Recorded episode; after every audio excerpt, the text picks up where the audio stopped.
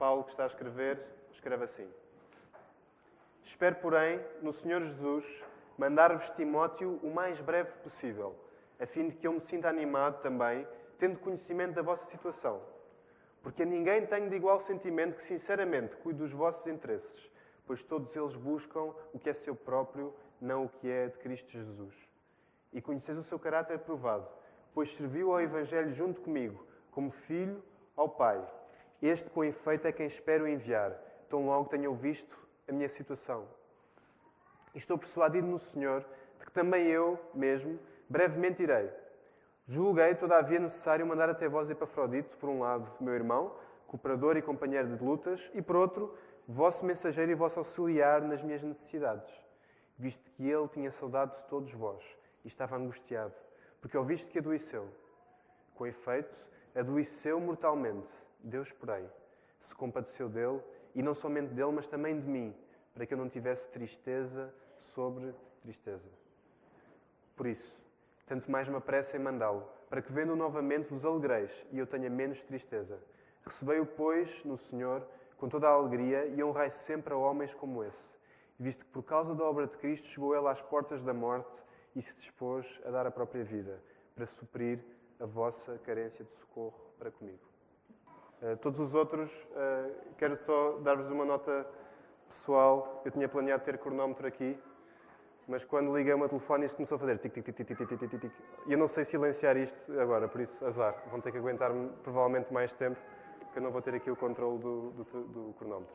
E por isso vamos orar, não só por isso, mas vamos orar para que eu possa ser fiel à palavra e que possamos ter corações preparados para ouvir aquilo que Deus e não eu quer passar nesta manhã. Por isso, vamos orar. Pai do céu, nós somos muito bons a pregarmos a nós próprios, somos muito bons a partilhar aquilo que o nosso coração está cheio e confessamos que muitas vezes o nosso coração não está cheio de Ti.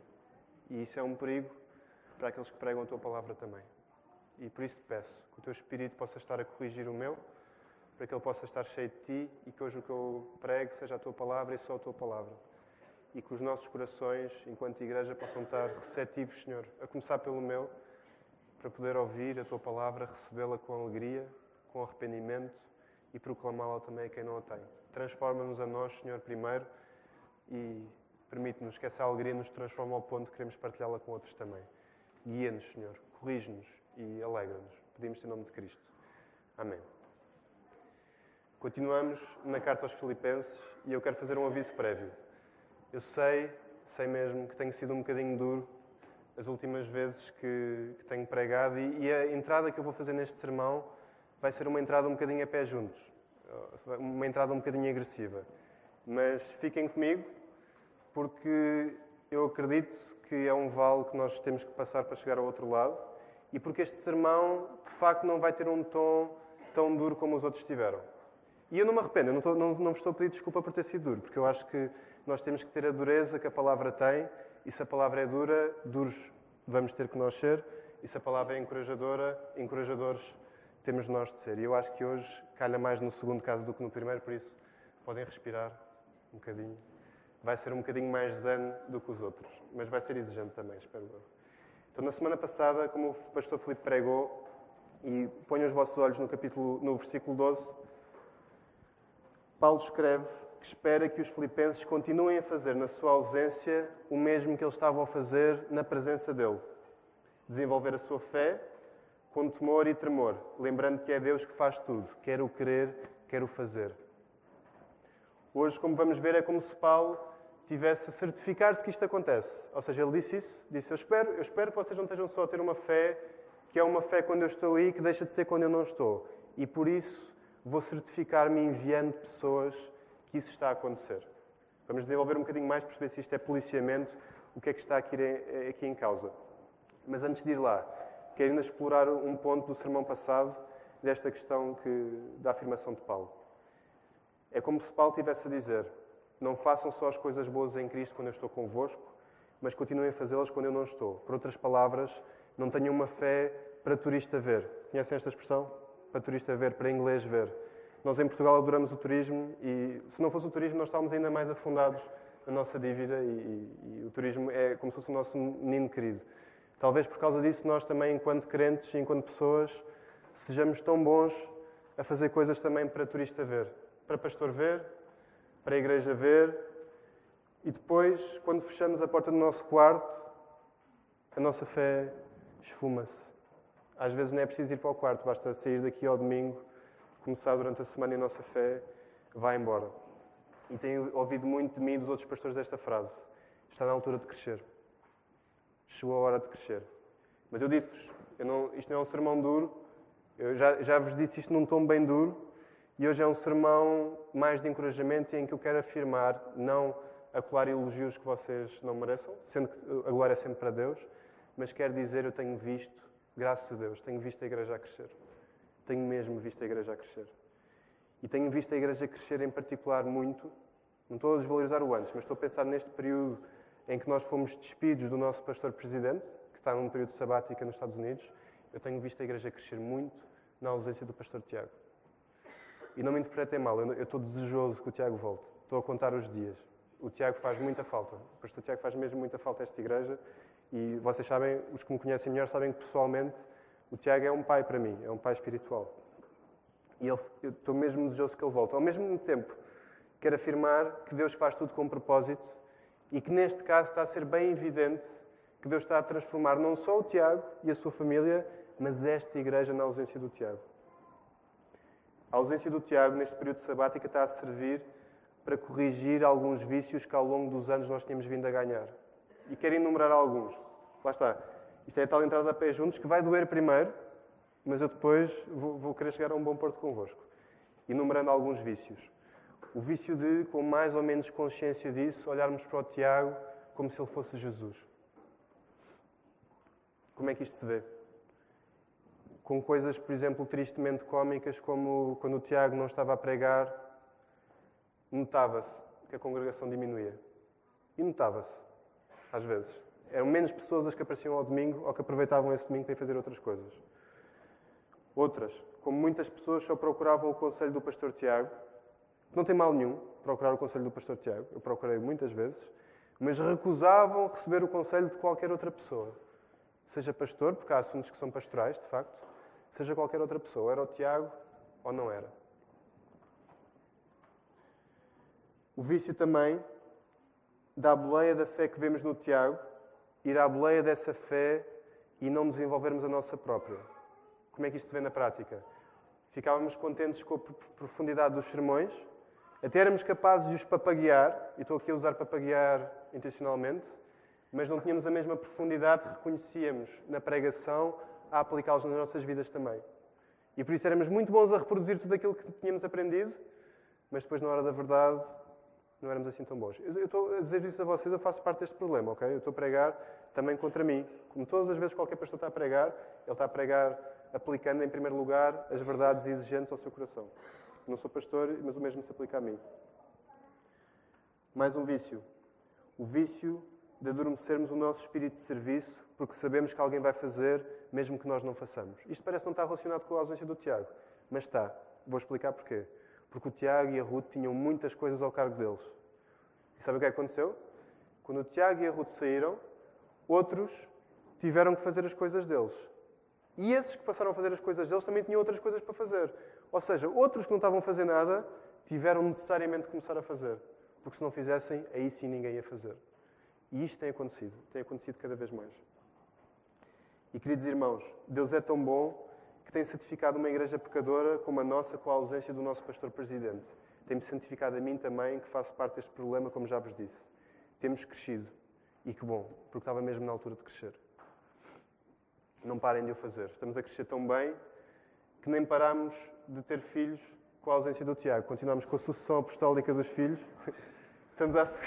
Exatamente. Por isso o Tiago vai saber, já sabe, mas vai saber de três novas vindas, quer com os filhos da, da Miriam e do Dante, quer com uh, o, o, jovem Epafrodito, que é como se vai chamar o filho da Débora.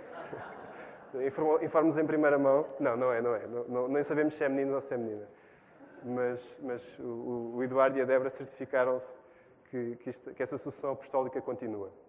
E sei que muitas vezes tenho sido duro nestes sermões que prego. Eu não me arrependo, como vos disse, mas hoje, de facto, uh, sujeitando-me à palavra, aquilo que eu vos quero passar cola na perfeição naquilo que a palavra está a passar. Ou melhor, deixa-me deixa-me reforçar. Não é, eu não quero forçar aquilo que eu prego à passagem. Eu quero que a passagem medite aquilo que eu quero pregar. E isto é um valor importante que nós temos cada vez que pegamos na palavra, que é somos nós que nos temos que sujeitar ao que a palavra quer dizer e não a palavra que se quer sujeitar ao que nós queremos dizer. Por isso a agenda do pastor, se quiserem, não é muito relevante se essa agenda não for a agenda que a, que a palavra tem. Não quer dizer que nós não apliquemos coisas à realidade da igreja, claro que sim. Mas de facto eu hoje só vou puxar por aqui porque eu acho que a palavra também está a puxar e vamos descobrir como. Por isso, comecem a olhar para a vossa Bíblia e olhem, ponham os vossos olhos aí entre o versículo 19 e o 30 e vamos começar a, a aprofundar aqui. Neste certo há movimentos e há pessoas que estão a ser enviadas, pessoas que estão a ser recebidas, pessoas que foram enviadas, foram recebidas e agora estão a ser enviadas de volta pessoas estão a ser enviadas para depois serem recebidas novamente, e isto com duas pessoas em particular, que é Timóteo e Epafrodito. Epafrodito foi uma pessoa que foi enviada pelos filipenses até Paulo e que Paulo agora está a enviar de volta, com notícias. Timóteo, por sua vez, foi uma pessoa que, foi, que está a ser agora enviada por Paulo para depois ser novamente recebido por ele. Por isso há estes movimentos, pessoas para lá e para cá, a acontecer. E eu vou centrar muito esta, esta passagem, esta, este sermão, nestes dois personagens, Timóteo e Epafrodito. Por isso vamos começar primeiro por Timóteo e olhem para o versículo 19. Vou ler. Espero, porém, no Senhor Jesus, mandar-vos Timóteo o mais breve possível, a fim que eu me sinta animado também, tendo conhecimento da vossa situação. E reparem aqui nas palavras usadas. Se olharem para o versículo 21 do capítulo 1, deixem-me só situar-me aqui. Paulo diz, porquanto para mim o viver é Cristo e o morrer é lucro, mas não era este que eu queria. Agora tenho aqui uma referência errada.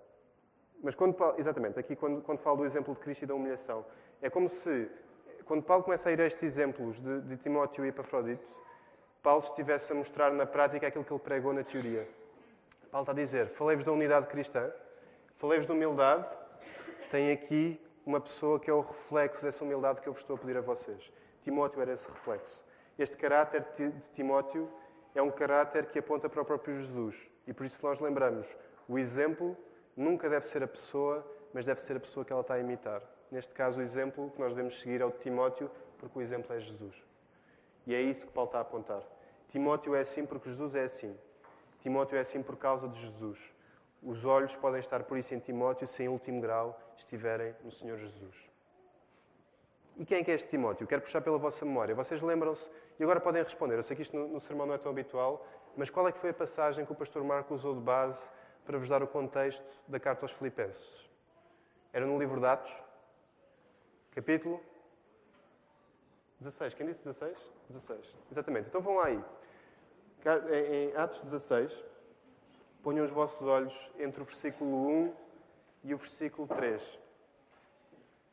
Em Atos 16, entre o capítulo 1 e o capítulo 3, é precisamente a primeira vez na Bíblia toda que nós somos introduzidos a este personagem que é Timóteo. Paulo está a conhecer Timóteo, porque toda a gente dava bom testemunho dele na segunda viagem missionária, e Timóteo uh, era um adolescente, por esta altura, que já começava a demonstrar um padrão de fidelidade a Deus grande.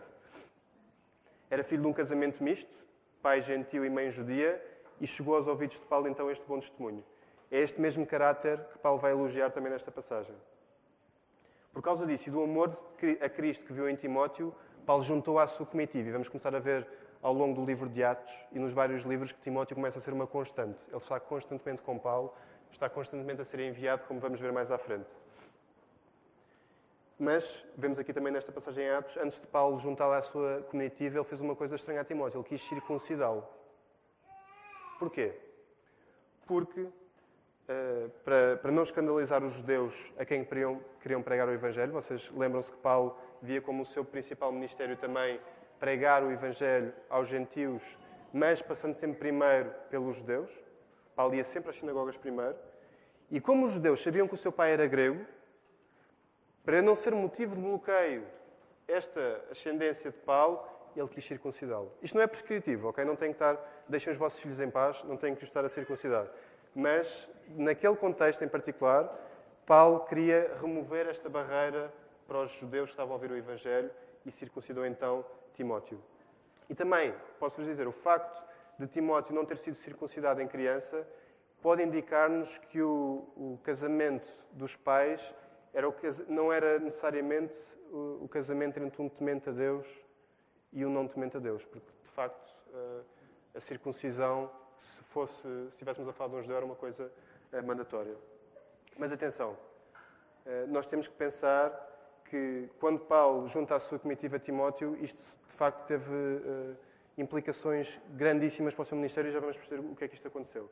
A primeira plantação de Timóteo, e agora avança no capítulo 16, qual é que é? A primeira plantação de igreja em que Timóteo assiste? Podem responder também. É a igreja de Filipos. Timóteo começa o seu ministério e a primeira igreja que ele vê ser plantada, os primeiros frutos que ele vê, é precisamente a igreja de Filipos. Timóteo estava intimamente ligado ao Gênesis da igreja de Filipos. Ele estava lá quando Lídia foi convertida, quando o carcereiro foi convertido. Ele fazia parte daquele grupo de irmãos que estava a assistir a tudo isto. E por isso começa a ser para nós mais claro como é que este coração de Timóteo pela igreja de Filipos se assemelha ao coração que Paulo também tinha. Timóteo estava lá. Timóteo tinha este amor a Cristo e à igreja. E voltando à carta aos Filipenses, reparem que esta não é a primeira vez que Timóteo aparece. Logo no versículo 1, e agora folheiem até o versículo 1 da carta aos Filipenses, a terceira palavra é Timóteo. Paulo e Timóteo. Paulo escreve com Timóteo esta passagem. É como se Paulo e Timóteo escrevessem juntos, ainda que a autoria fosse de Paulo. É como se Paulo estivesse a dizer: Sabem quem é que está aqui comigo? O Timóteo. Timóteo, diz olá ao pessoal. Não se fosse uma chamada Skype. E estando com Timóteo, percebemos também que a prisão de Paulo era uma prisão especial, como nós já falámos. Paulo não estava numa prisão, nós tendemos a pensar a prisão de Paulo como nos filmes de, dos prisioneiros hoje em dia, tipo condenados de Shawshank. Não é esse tipo de prisão. É uma prisão especial em que Paulo tinha algumas regalias, nomeadamente a regalia de poder ser visitado pelos seus amigos, como Timóteo. Por isso, Timóteo podia estar com, com Paulo, podia visitá-lo fisicamente. Deixa-me avançar. Vamos avançar um bocadinho na passagem e vamos ler do versículo 20 ao 21. Porque a ninguém tem de igual sentimento que sinceramente cuide dos vossos interesses, pois todos eles buscam o que é seu próprio, não o que é de Cristo Jesus. E conheceis o seu caráter provado, pois serviu ao Evangelho junto comigo como filho ao Pai. O que Paulo está a dizer é que entre todas as pessoas que acompanham Paulo, todos os irmãos em Cristo que ele tem, não há nenhum que tenha o igual sentimento. E no grego, eu não vou tentar dizer no grego, eh, se tivesse aqui alguém que soubesse grego, eu até pedia ajuda. Vou tentar, vou tentar. Chama-se, a palavra é isopsicos, ou psucos, isto é um U, não sei bem. Isopsicos. E o que quer dizer, literalmente, é de igual alma. Alguém de igual alma, igual sentimento, igual alma. E é a única vez que esta palavra é usada no, no Novo Testamento e na tradução grega do, do, Velho Testamento, que não é original, nós sabemos que o Antigo Testamento não foi escrito em grego, mas na Septuaginta, esta palavra é usada outra vez num Salmo de Davi, em que Davi fala acerca do seu amigo mais íntimo que o trai. Ou seja, Paulo estava a trazer este lado íntimo de igual alma para Timóteo também. E reparem no seguinte: o foco do amor de Paulo e Timóteo, que é o próprio Paulo elogia, elogia não surge de buscar os interesses dos filipenses em primeiro lugar, do mesmo modo que não surge de buscar os próprios interesses. Foi uma frase longa, mas deixem-me dizer.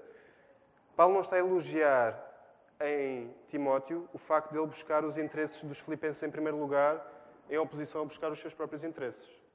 O elogio de Paulo a Timóteo é ele buscar os interesses do reino de Jesus em primeiro lugar, até antes dos interesses dos filipenses. E vamos ver que isso é traduzido na exigência que Paulo vai ter também nas coisas que vai dizer aos, aos, aos filipenses. E por isso, buscar o que é de Cristo Jesus é o que é colocado como oposição a buscar os próprios interesses. Reparem no versículo 21 pois todos eles buscam o que é seu, o que é seu próprio e não o que é de interesse dos filipenses? Não, de Cristo Jesus. E lembram-se no primeiro sermão que eu preguei sobre, esta, sobre este livro, eu disse-vos para realçarem todas as vezes que aparecesse em Cristo e alegria. De Cristo Jesus e em Cristo é um, é um conceito semelhante que fala desta união com Cristo que temos vindo a repetir, repetir, repetir. Por isso, mais uma vez, em Cristo Jesus, de Cristo Jesus, é o centro de Paulo é o buscai o reino de Deus e todas estas coisas vos serão acrescentadas. Avançando no texto, vemos que Paulo se encontra numa, numa situação em que espera mais uma vez no Senhor resolver em breve, de forma a poder ele mesmo ir ter com os filipenses. Vemos isso no versículo 23. E vemos que não é por menor também que neste versículo 23 Paulo ter escrito no Senhor. Como o pastor Marco, o pastor Filipe e o pastor Diego e eu temos vindo a realçar, é fundamental que não só a nossa identidade, a nossa união sejam achadas no Senhor, mas também as nossas expectativas no futuro sejam alicerçadas no Senhor também. E vocês veem que isto é claríssimo em Paulo. Paulo tem a sua identidade em Cristo, tem a sua união com os filipenses em Cristo e tem o seu futuro também no Senhor. Ele está, tem tudo bem atado. Mas, queridos irmãos, eu intencionalmente quero focar mais este sermão não em Timóteo, mas em Epafrodito. Até porque eu sei que Timóteo é um personagem muito querido para muitos de nós e que já temos vindo a carregar em várias outras passagens. Epafrodito só aparece uma vez na Bíblia e é aqui. Ou seja, sinto quase que é uma responsabilidade minha defender o coitado do Epafrodito, que o Eduardo e a Débora decidiram honrar esse nome com o filho deles e explicar-vos um bocadinho mais de, de quem é esta pessoa. Vamos ler aqui do versículo 25 até ao 30. Julguei, todavia, necessário mandar até vós Epafrodito, por um lado, meu irmão, cooperador e companheiro de lutas, e por outro, o vosso mensageiro e o vosso auxiliar nas minhas necessidades, visto que ele tinha saudade de todos vós e estava angustiado porque ouviste que adoeceu. Com efeito, adoeceu mortalmente. Deus, porém, se compadeceu dele, e não somente dele, mas também de mim, para que eu não tivesse tristeza sobre tristeza. Aqui, se quiserem, a carta é sempre alegria, alegria, alegria, e de repente tristeza aparece assim duas vezes de rajada. E vemos que as duas podem coexistir no contentamento que Paulo tem em Cristo. Vamos continuar. Por isso, tanto mais me apressa em mandá-lo, para que, vendo-o novamente, vos alegreis, e eu tenha menos tristeza. Recebei, pois, no Senhor com toda a alegria, e honrai sempre a homens como esse, que, visto por causa da obra de Cristo, chegou ele às portas da morte e, dispôs a dar a, e se dispôs a dar a própria vida, para suprir a vossa carência de socorro para comigo. Só nesta passagem, reparem nas quantidades de vezes que aparece de Cristo, no Senhor, alegria, que vos alegreis, e também este, este elemento de mandar e enviar, está sempre a acontecer. Mas quem é que então, quem é, que é então este Epafrodito que foi enviado pela igreja de Filipos a Paulo? E está agora a ser enviado de volta para a igreja de Filipos. Aqui vou pedir ajuda ao pastor John MacArthur, que me ajudou com os seus comentários a perceber quem é, que é esta pessoa. Não há qualquer nenhuma outra referência na Bíblia, como eu vos disse, que fale de Epafrodito, à exceção da carta dos Filipenses, em que Epafrodito seja mencionado ou referido. O seu nome em grego significa que pertence a ou que é favorecido por Afrodite. Conhecem Afrodite? Uma deusa conhecida grega do amor, que os, os romanos chamavam Vênus, a deusa Vênus. Isto dá a entender, mais uma vez, provavelmente que as origens dele não vêm de um casamento temente a Deus. Tanto que os nomes naquela época não é como a nós, que nós. Não, não quero generalizar, mas no geral nós damos nomes simplesmente porque gostamos da sonoridade. Naquela época o nome tinha um significado da identidade da pessoa também. E por isso, quando tu dás um nome ao teu filho de favorecido por Afrodite, não é inocente é quase supersticioso. Por isso dá-me mesmo a entender que a influência, se calhar, do pai grego era uma influência muito maior uh, na educação também de, de, de Epafrodito. Isto é, é, curioso também perceber que, que esta passagem surge no, no, contexto do culto hoje, em que um dos nossos motivos de oração, quando oramos pela igreja perseguida, não sei se repararam, é que no Paquistão pais estão a dar nomes uh, muçulmanos aos filhos para evitar a sua perseguição. Porque em muitas culturas o nome é a identidade também. Isto continua a acontecer hoje.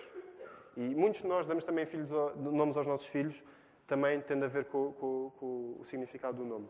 E isso era, era, verdade também naquela altura. E este nome Epafrodito muitas vezes é abreviado por Epáfras. Vocês podem estar a pensar que nos estudos colossenses, mesma pessoa. Não há nenhuma indicação que seja, de facto. Os estudiosos dizem que não há mesmo nenhuma indicação que esteja a falar de, de de Epáfras e Epafrodito como a mesma pessoa. Não era um apóstolo, como Paulo. Não era um pastor, como Timóteo.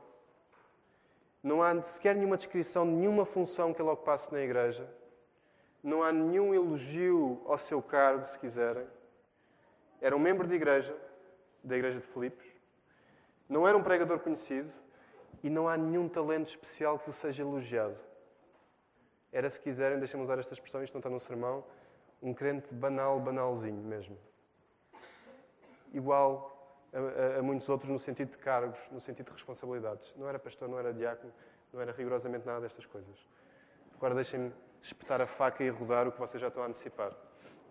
Quando nós ouvimos falar de Paulo e Timóteo, há um lado de vocês que é igual ao meu, que pensa, isso é, isso é os pastores que se preocupem com isso. Isso são características que, que Paulo está a pedir aos pastores. Ou quando, eh, de repente, ouvimos falar das características de, de Paulo, pensamos, ah, mas Paulo era apóstolo. Timóteo era pastor. Isso, há um certo tipo de bênção que é dada especialmente a eles. E talvez por essa razão é que o exemplo de Epafrodito seja tão importante para nós hoje. Porque se não queres ter a barra alta como estava alta para Timóteo, tens de ter a barra alta como estava para Epafrodito. E Epafrodito estava disposto a morrer pelo Evangelho. Ele deu a vida pelo Evangelho amando os filipenses. Reparem no que o texto nos diz em Filipenses 2:30. Visto que por causa da obra de Cristo chegou ela às portas da morte e se dispôs a dar a própria vida por causa da obra de Cristo, para suprir a vossa carência de socorro para comigo. E não dá mesmo para usar desculpas aqui. Mas o meu ponto, como vos disse no início, não é rodar a faca e torcer e confrontar-vos, é mesmo encorajar-vos. Eu acho que o sermão de hoje é um sermão encorajador à luz dessa passagem. É a partir de Epafrodito encorajar-vos. Amem Cristo como, Cristo, como Epafrodito amou, colocando Cristo acima dos próprios interesses. Amem a vossa igreja, a igreja da Lapa, ou aqueles que nos visitam, as vossas igrejas locais. Se não têm uma igreja local, deviam. Vão amar uma igreja local, como Epafrodito amou, preocupando-se mais com ela do que consigo mesmo. É como se a Epafrodito fica doente e a sua maior preocupação é como é que as pessoas da igreja dele vão receber esta notícia. Não é necessariamente em, em ai, o que é vai ser de mim? É preocupação, em primeiro lugar, com a igreja. Ele coloca os interesses de Cristo à frente dos seus. Epafrodito e cada um de vocês, não pastores e membros de igreja, podem fazer porque Cristo fez. Podem ser como Epafrodito porque Cristo foi. E sabem, aqui não é, não é bem podem, é são chamados a. Um bocadinho mais exigente do que isso. A barra está alta para todos. Sabem porquê? Porque a verdade é que podemos pensar nos pastores desta igreja, o Marco, o Filipe, o Tiago, e pensar que eles podem olhar para Paulo e Timóteo como exemplos. Mas quem é que Paulo e Timóteo imitam? Jesus. Então, na verdade, a exigência dos pastores não é imitar Paulo, nem é Timóteo, mas é imitar Cristo. Sabem qual é, é a exigência para vocês? é igual. Não estou a dizer que vocês têm que ter cargos pastorais. Estou a dizer que a vossa exigência não é inferior por vocês não serem pastores em termos da vossa santidade. A vossa exigência é a mesma. Simplesmente os pastores vão se abrir ao escrutínio de uma maneira diferente que vocês são, porque eles têm uma responsabilidade de liderança espiritual. Mas o nosso exemplo é Cristo. Isto é um encorajamento e não uma confrontação. Deixei a confrontação logo para o início, quando enumerei aqueles vícios todos de propósito, porque quero aplicar este sermão e torná-lo num tom de encorajamento também. E quer ser tão específico a enumerar as virtudes que eu tenho visto, como foi a enumerar os vícios que disse no início. Então, à luz de todo este movimento que está a acontecer, é para cá, Timóteo para lá, é para lá, Timóteo para cá, quero aplicar este sermão em três pontos. E estamos já na aplicação, espero não estar a tomar muito tempo, eu acho que não, porque temos ainda a Assembleia para fazer, eu não quero demorar muito tempo. Primeiro ponto da aplicação. Tem tudo a ver com o amor. Ama não indo a todas, mas acho que Jesus te manda ir. Ama, não indo a todas, mas acho que Jesus te manda ir. Vou explicar. Amar passa também por saber o que é que nós não somos capazes de fazer, o que é que Jesus não nos chama a fazer e o que é que outros têm que fazer por nós e, em particular, pelas pessoas a quem amamos. Tentar descascar isto. Paulo não está a tentar ir a todas. Ele ama a igreja de Filipos. Mas ele sabe que o seu amor pela igreja de Filipos vai ser traduzido não pela presença dele física lá, pelo menos nesta fase, mas por enviar outros que amem a igreja de Filipos como ele amou. E nós, como igreja, temos que aprender isto e acho que temos aprendido também. Paulo sabe o que pode fazer pelas próprias mãos e sabe o que pode fazer através de Timóteo, Epafrodito, Lucas, Barnabé. A lista continua por muitos exemplos que nós conhecemos. E pergunto-vos: andamos a tentar ir a todas? ou não vamos a nenhuma. Normalmente, quando prego, digo que a nossa igreja cai mais num extremo ou no outro, mas este é um daqueles casos que eu acho que dentro de cada um de vocês há espaço para os dois. Dentro de mim há espaço para os dois também. Nós temos coração para os dois. Como assim? Acho que cada um de vocês e eu também, no geral, é muito bom a tentarem ir a todos alguns assuntos. Há coisas que nós queremos só para nós e temos que ser nós e que se não formos nós, nós não queremos que ninguém faça. E há outras coisas que nós queremos é que nos deixem quietos e, e, e, queremos que outros façam por nós, porque sabemos que alguém vai fazer. Mas isto é uma palavra de encorajamento. E, queridos irmãos, nestes últimos meses eu tenho-vos visto a seguir mais este padrão de Paulo. A ir a mais e a ir a menos, ao mesmo tempo. Pessoas que estão a ser chamadas para o serviço, em particular aquelas que têm equipas à sua responsabilidade. Nós temos coordenadores de áreas de serviço, isto não é bíblico. A Bíblia não diz que nós devemos ter coordenadores, é simplesmente a maneira como a diaconia arranjou para poder servir melhor esta igreja. Por isso, posso-vos dizer, uh, coordenadores passam, uh, podemos achar que é coordenadores numa igreja e não ser coordenadores noutra, pastores e diáconos, isso é negociável, para nós é negociável. Por isso eu não estou a falar aqui de um ofício bíblico, percebem o que eu quero dizer? Mas ao mesmo tempo é uma forma que nós temos eh, usado que tem corrido muito bem para esta igreja. Os coordenadores de, desta igreja, eu sinto que eles têm ainda mais, uh, ainda menos também. Tenho vontade de usar exemplos concretos e já vou lá um bocadinho, mas recebam este encorajamento. Irmãos que têm a responsabilidade em particular, recebam este encorajamento. Continuem a ir a mais e continuem a ir a menos, porque a igreja tem sido abençoada por isso. Vamos continuar a perceber que nem sempre a solução passa por nós, e muitas vezes passa, e vão ter que começar. Uh, eu fui corrigido pelo pastor Filipe na palavra que eu ia usar agora, porque eu ia usar mexer uma parte do corpo que não, não se diz assim num sermão. Por isso vão ter que começar a mexer-se para, para começar a acordar e a, e a fazer uh, esta, este serviço que há para fazer. E vamos fazer parte da solução também, formando, encorajando e enviando outros. Para isto não ficar muito abstrato, eu vou usar alguns exemplos concretos. Enquanto diácono, eu já quase não me tenho que preocupar, eu e os outros diáconos não, não nos temos que preocupar com as escalas de serviço. Porque eu vou ser sincero, agora desabafando um bocadinho. Havia vezes em que nós chegámos para a igreja e não havia ninguém numa área qualquer. E nós de repente tínhamos que estar a ver, oh, mas podes ficar tu, podes ficar tu. Neste momento isso não está na nossa mínima das preocupações, porque sabemos que temos pessoas estão-se a encarregar de cada uma dessas coisas está a ser feita. Eu já deixei de tentar ir a essas e eu confesso que a minha tendência é tentar ir a todas e tentar coordenar cada uma das áreas de serviço por mim só. Já desisti, porque os coordenadores estão a assegurar isso.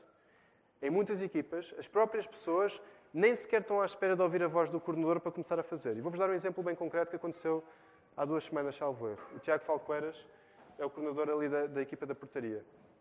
E teve um imprevisto no carro e não conseguiu chegar.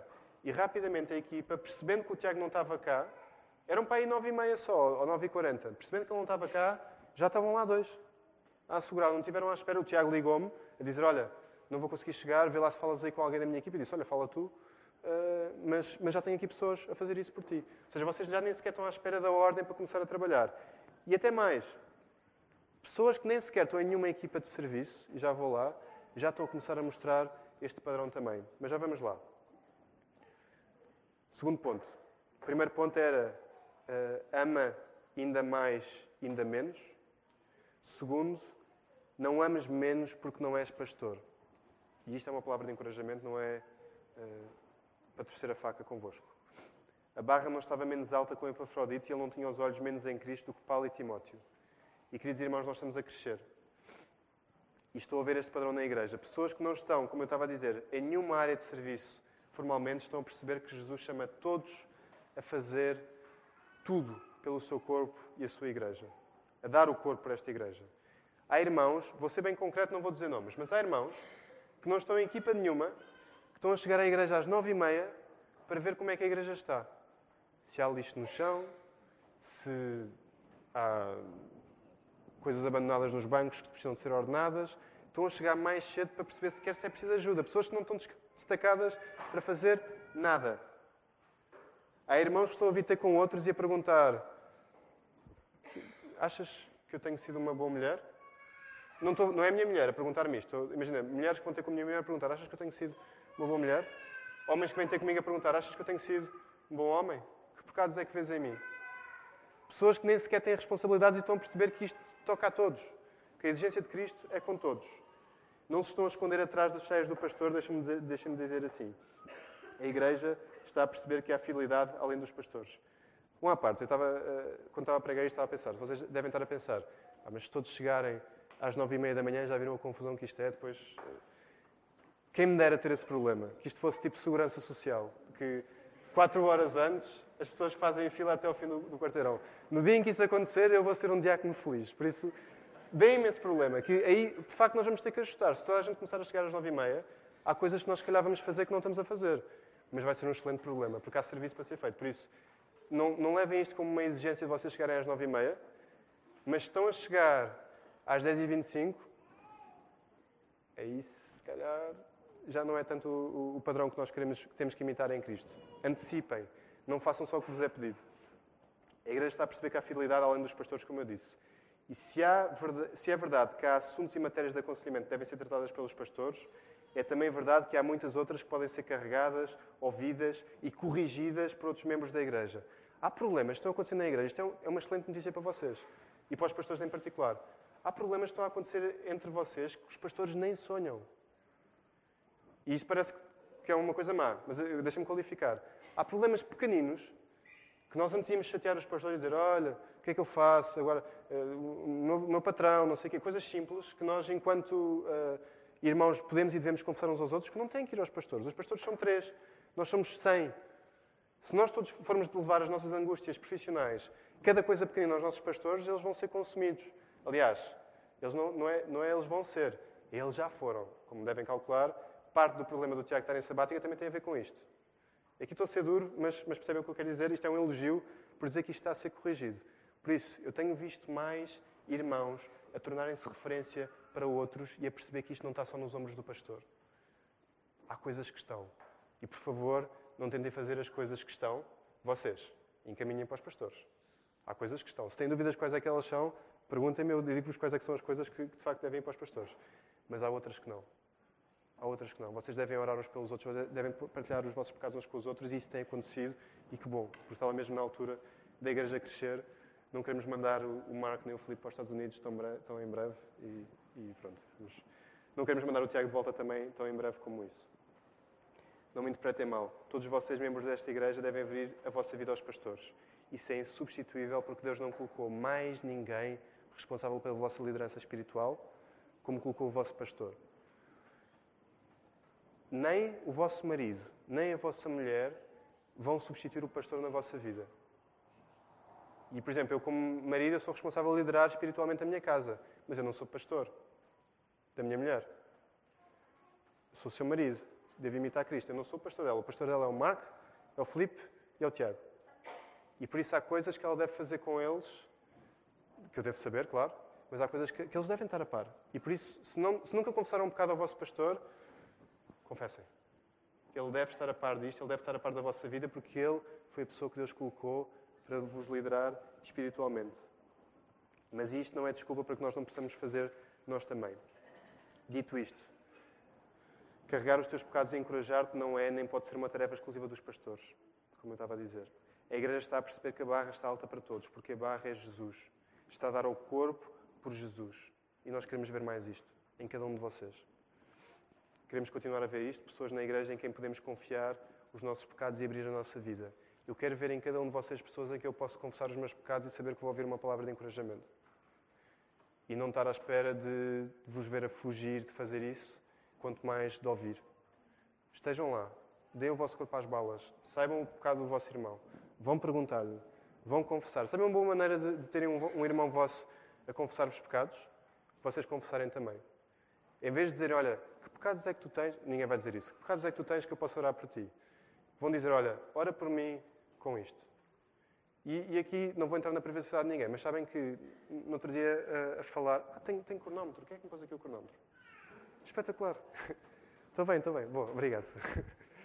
Estou bem, estou no tempo, estou no tempo, estou quase a acabar. Uh, sem querer entrar em, em, em exemplos concretos, deixem-me só dizer este, este, exemplo que eu estava a ter uma conversa com uma amiga minha que não é crente e estava a falar sobre eu e a Mariana estarmos a liderar os adolescentes e ela perguntou-me, mas responsabilidade tão grande, como é que tu sabes o que é que lhes tens de dizer? Estás, estás a meter nas vidas deles e estás... O quê? Eles estão sempre a confessar, há aquele contexto católico, eles vão-te confessar os pecados e, e tu tens poder para fazer isso, não, não é uma grande responsabilidade. Eu disse, não. O meu dever é apontar para Jesus e modelar também aquilo que eles devem ser também. Por isso, não passa tanto para eu chegar ao pé de um adolescente e dizer diz-me lá quais é são os teus pecados para eu poder orar por ti porque eu sou o teu líder e tu baixas a bola e agora vais-me dizer tudo.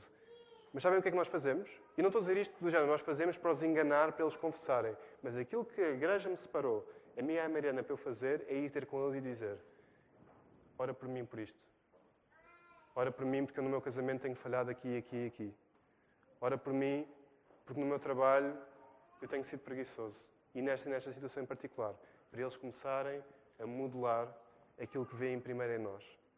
E por isso, se não confessas pecados aos teus irmãos, não te queixes que eles não te confessam a ti. Porque aquilo que nós, quando nós estamos a dizer que queremos ver este padrão de Epafrodita em cada um de vocês, é sejam aquilo que vocês querem que os outros sejam também. E, último grau, os outros não, não vos vão estar a imitar a vocês, porque vocês tiverem os olhos em Cristo, vocês podem dizer com coragem, como o Marco disse, eu lembro perfeitamente que o Marco disse isso antes de ir embora, imitem-me, porque eu estou a imitar Jesus. E agora pergunto-vos, eu disse que não ia ser, não ia ser bruto, mas deixem-me só ser. Vocês podem dizer isto? Vocês podem dizer imitem-me? Porque eu estou a imitar Jesus? Ou mais ou menos? Há sempre um lado que nós vamos ter muito medo de responder isto e isso é bom. Isso faz parte de imitar também. Porque imitar Jesus é também perceber que tem que ser Jesus e nós não somos capazes. Mas eu tenho visto isso em cada um de vocês. Eu tenho visto mais pessoas a poder dizer: olha, imita aquele. Já não preciso dizer, imita o Tiago, imita o Marco, imita o Filipe. Eu já posso dizer, imita. Agora não quero dizer nomes, não quero colocar ninguém em xeque. Imita aquele, imita aquele. Mesmo dentro dos adolescentes, eu posso dizer, imita aquele, imita, imita aquele. E isto tem que começar a acontecer mais e mais na nossa igreja. Percebermos que há vida espiritual além daquilo que é exigido aos pastores também. Não esmagar os nossos pastores, porque aquilo que é pedido deles, que é imitar Cristo, é pedido a cada um de vocês também. Último ponto, não menos importante. Então, primeiro ponto, só para recapitular: ama, não ainda todas, mas acho que Jesus te manda ir. Segundo ponto, não ames menos porque não és pastor. Vocês todos são chamados a ser epafroditos. E terceiro ponto, se ainda não amas Jesus, tens o maior amor de todos por descobrir. E é passar-te completamente ao lado. Vou ser bem simples. Se não amas Jesus, ama. Jesus ama-te como ninguém te pode amar. Amar Jesus vai encher-te as medidas como nenhuma pessoa, nem nenhum brinquedo que possas comprar, casas, carros, jogos, o que quiseres. Te pode encher. Deus criou-te para, para o amares. E estava a ter uma conversa também com uma amiga minha sobre isto. Deus abençoa-nos com bens materiais. E muitas vezes nós fazemos dos bens materiais um objeto para tapar o buraco temporário que só Deus pode tapar. Por isso é típico. Quando nos falta o emprego, de repente nós viramos os mais espirituais de todos. De repente, quando nos uma coisa nos falha, nós viramos os ultra carismáticos. Mas quando temos, aí já não, não, é, tão, não é tão importante. E, e se ainda não amas Jesus e estás a tapar a tua vida com estas coisas, isso é temporário, isso esfuma-se e é como um algodão. Quando tentas morder, não é nada e as tuas mãos ficam todas sujas. Não, não dá. Esta analogia não é minha, é do pastor Luís Chaião e eu vou dizê-la para o resto da minha vida porque acho que é brilhante. Ao mesmo tempo, se não amas Jesus e a tua vida te está a falhar, e os teus brinquedos estão a falhar, o teu trabalho está a falhar, aproveita este momento, porque este momento vai-te dar uma clareza também para perceberes o que de facto te faz falta. Que não é um brinquedo novo, não é um trabalho novo, é o Senhor Jesus. Se amas Jesus, mas não tens um compromisso com nenhuma igreja, o amor está-te a passar igualmente ao lado. Porque o amor de Jesus passa por amar a igreja. E receber o amor de Jesus passa por receber o amor da igreja. É tão bom, irmãos, perceber isto. É tão bom perceber quando a minha fé acaba, a, a fé da igreja começa. É tão bom perceber quando eu vacilo, tenho imensos irmãos para me segurar, imediatamente. Se eu não tivesse a igreja, acredito, eu já, tinha, já, já, tinha, já me tinha afastado.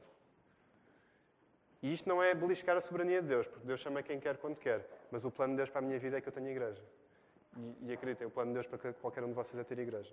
Também. Tens de amar mais Jesus. Porque quando amas Jesus, vais querer dar a vida pelo que Ele deu. Pela igreja. Paulo fez isso. Timóteo fez isso.